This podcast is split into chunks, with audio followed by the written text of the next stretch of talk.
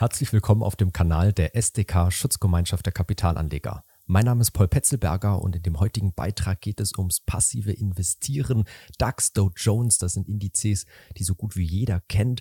Aber wenn es um ETFs geht, wählen viele Anleger andere Indizes und da werden wir uns heute einige anschauen, den S&P 500, Stocks Europe 50 und am Ende des Videos auch noch einen spannenden ETF auf Schwellenländer ohne China. Also es lohnt sich dran zu bleiben.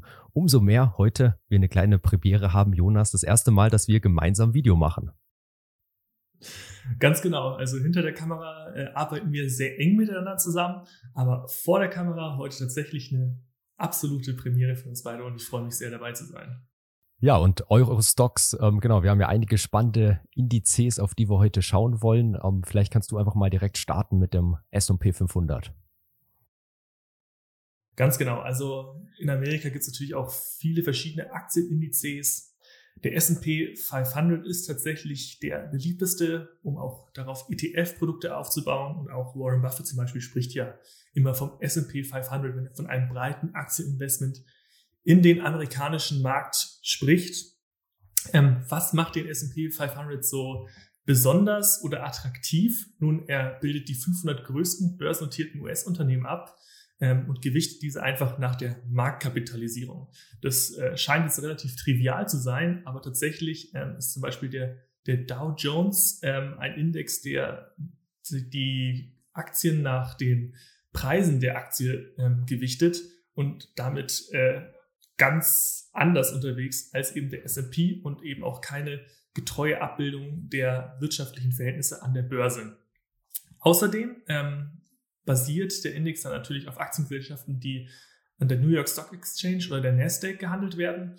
Und der Index wird in der Regel als Kursindex ausgewiesen. Das heißt, ähm, Dividenden fließen gar nicht in die doch sehr beeindruckende Performance mit ein. Außerdem ähm, muss man auch erwähnen, dass der S&P 500 natürlich äh, vornehmlich äh, aus Tech-Werten besteht momentan. Ähm, wir haben sehr große Gewichtungen in Apple, Microsoft, Amazon und natürlich dahinter auch ähm, Alphabet und Tesla. Das heißt, wenn man aktuell hier sein Geld reinvestiert, ist man natürlich auch sehr stark in den ganzen Highflyer der letzten Jahre gewichtet, was natürlich vielleicht auch gewisse Risiken mit sich bringt.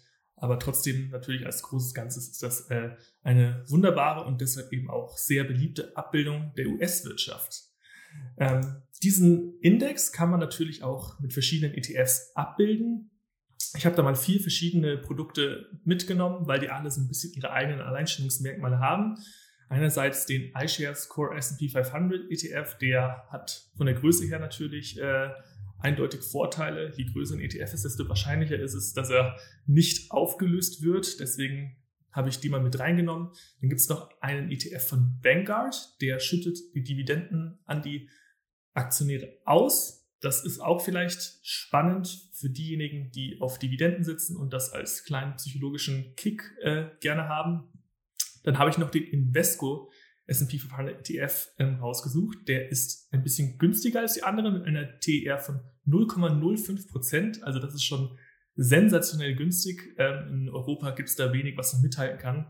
Und dann gibt es noch den X-Trackers ETF, der hat sein Domizil im Gegensatz zu den anderen in Luxemburg und nicht in Irland. Und auch da gibt es natürlich ein paar kleine Unterschiede, ähm, ist vielleicht dann für den einen oder anderen auch nochmal interessant. Also man hat ganz viel Auswahl hier und natürlich ist es wichtig, dass jeder so auch nach der Auswahl des Index auch nochmal den passenden ETF für sich und seine Strategie findet.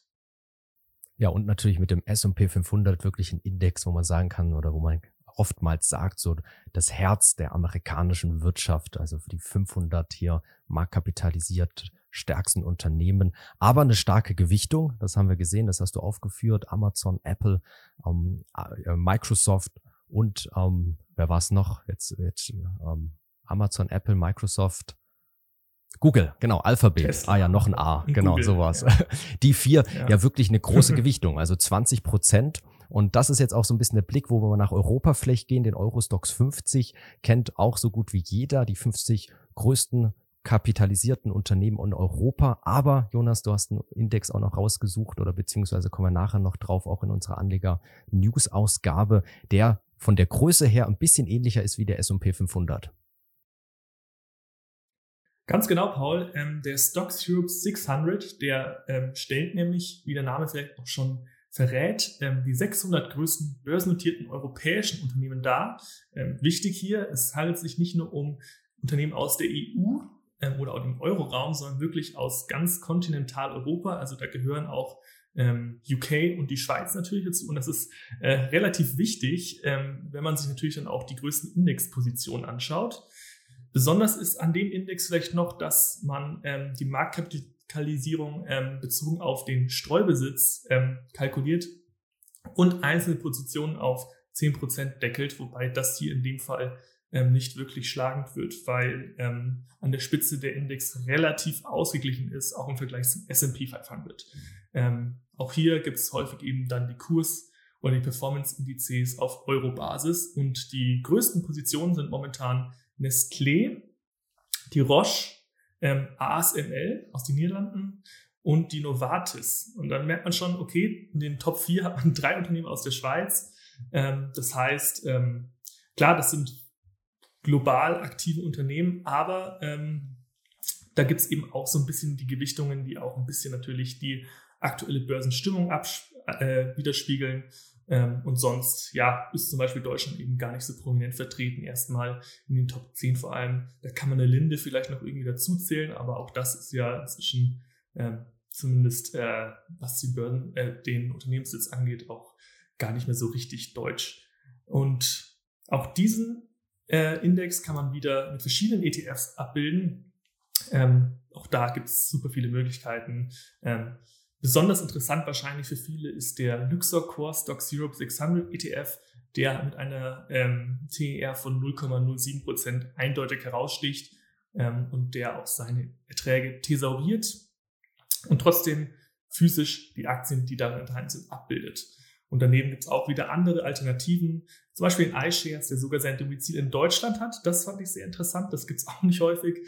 Oder auch den Luxor, der wiederum synthetisch die Aktien abbildet, wobei das sich hier in dem Fall zwar in einer ausschüttenden Ertragsverwendung widerspiegelt, aber nicht in einer niedrigen, niedrigen Kostenrate pro Jahr.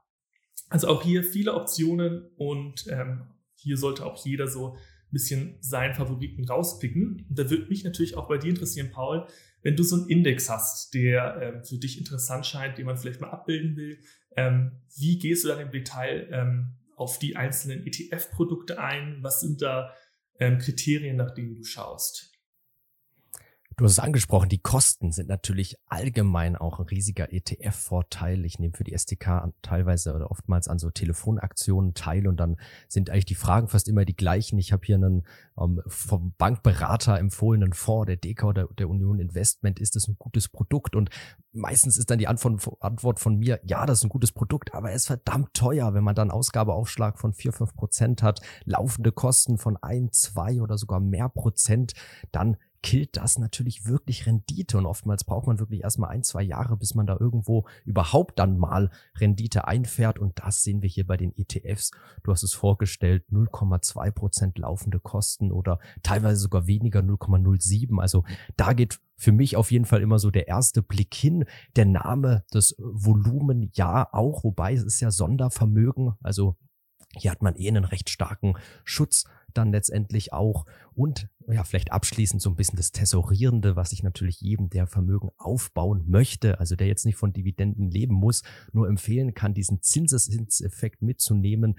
Dieser Schneeball, also nicht Schneeballsystem, so wie Warren Buffett das geprägt hat, dieser Schneeball, den man letztendlich loslaufen lässt. Am Anfang ist er noch klein, aber dann mit jeder Umrundung, mit jedem Jahr, mit jedem Jahrzehnt nimmt die Fläche halt zu und das Ganze gewinnt an Dynamik und Schnelligkeit.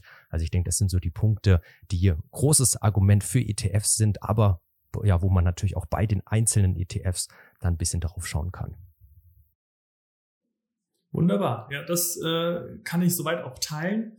Ich muss sagen, die, ähm, die Kosten sind wahrscheinlich ähm, bei so geringen Mengen äh, gar nicht mehr groß ausschlaggebend. Ne? Wenn es wirklich nur um ein paar Basispunkte geht hier und da, äh, da reicht dann auch ähm, tatsächlich die Abweichung vom, vom Index. Ähm, aus, um das sogar ein bisschen zu verfälschen noch. Also ähm, das sind wirklich gerade bei so zwischen 0,07 und 0,2 Prozent, das sind so Bereiche, da, da kann durch Zufall ein ETF ein bisschen anders performen und ein bisschen anders zusammengesetzt sein und schon hast du da auch wieder eine Performance, die komplett identisch ist oder umgekehrt ist. Also ähm, im Endeffekt sollte man sich da glaub, wahrscheinlich gar nicht zu viel Stress machen ähm, und einfach anfangen, in ETFs zu investieren, denn sie sind kostgünstig und wahrscheinlich für die meisten Anleger auch performance-technisch besonders attraktiv. Ja, und wir haben mal zwei große jetzt heute vorgestellt, den Stocks Europe 600, den S&P 500. Wir haben in der neuesten Anleger Plus Ausgabe, Entschuldigung, Anleger News sind es dieses Mal, wir können es hier auch mal einblenden, ähm, noch einen weiteren ETF, der auch aufgeführt wird, natürlich auch das ganze Thema, was wir heute behandelt haben, ähm, da auch nochmal Platz hat, aber auch noch einen weiteren spannenden ETF, Schwellenländer ohne China, ist denke ich auch besonders aktuell eine spannende Thematik für alle, die sagen, ja, ich möchte schon auch die Schwellenländer abdecken, ähm, nochmal die direkter in meinem Depot. Aber China ist mir vielleicht gerade so eine Region, ein Land, ähm, wo ich sage, ähm, ja, ist geopolitisch vielleicht doch ein, ja, ein Land, eine, ähm, eine Region, wo ich jetzt nicht unbedingt investiert sein möchte, auch mit der chinesischen Regierung, die immer wieder hart durchgreift. Also da auch noch ein weiterer ETF. Große Empfehlung, mal vorbeizuschauen. Bei den Anleger News natürlich für alle SDK-Mitglieder wie immer kostenfrei. Auch SDK-Mitgliedschaft kann man recht günstig hier schon ab 65 Euro im Jahr Online-Mitgliedschaft letztendlich mit teilhaben. Und dann denke ich, lohnt sich schon allein auch hier regelmäßig dann immer die Anleger Plus Ausgaben zu bekommen. Aber natürlich auch gerne mal bei Anleger Plus vorbeischauen und da auch gibt es Abo-Möglichkeiten oder auch einen Tagespass für fünf Euro beispielsweise, wo man dann auch alle Artikel, Beiträge, Ausgaben lesen kann. Wir freuen uns natürlich über einen Like zu dem Video, auch wenn ihr unseren Kanal abonniert. Jonas, an dich nochmal ein großes Dank auch für die Vorstellung heute von S&P 500 und Stocks Europe 600. Sehr gerne, Paul. Danke für die Einladung. Und wir hatten im letzten Video schon dieses Thema ETFs und da hatten wir uns den MSCI World genommen und auch mal kritisch betrachtet hinsichtlich Gewichtung und Ausrichtung. Wir blenden es hier mal ein, das Video, also gern hier auch mal vorbeischauen, wenn ihr es noch nicht gesehen habt. Natürlich auch bei den anderen Videos auf unserem Kanal. Bis zum nächsten Mal.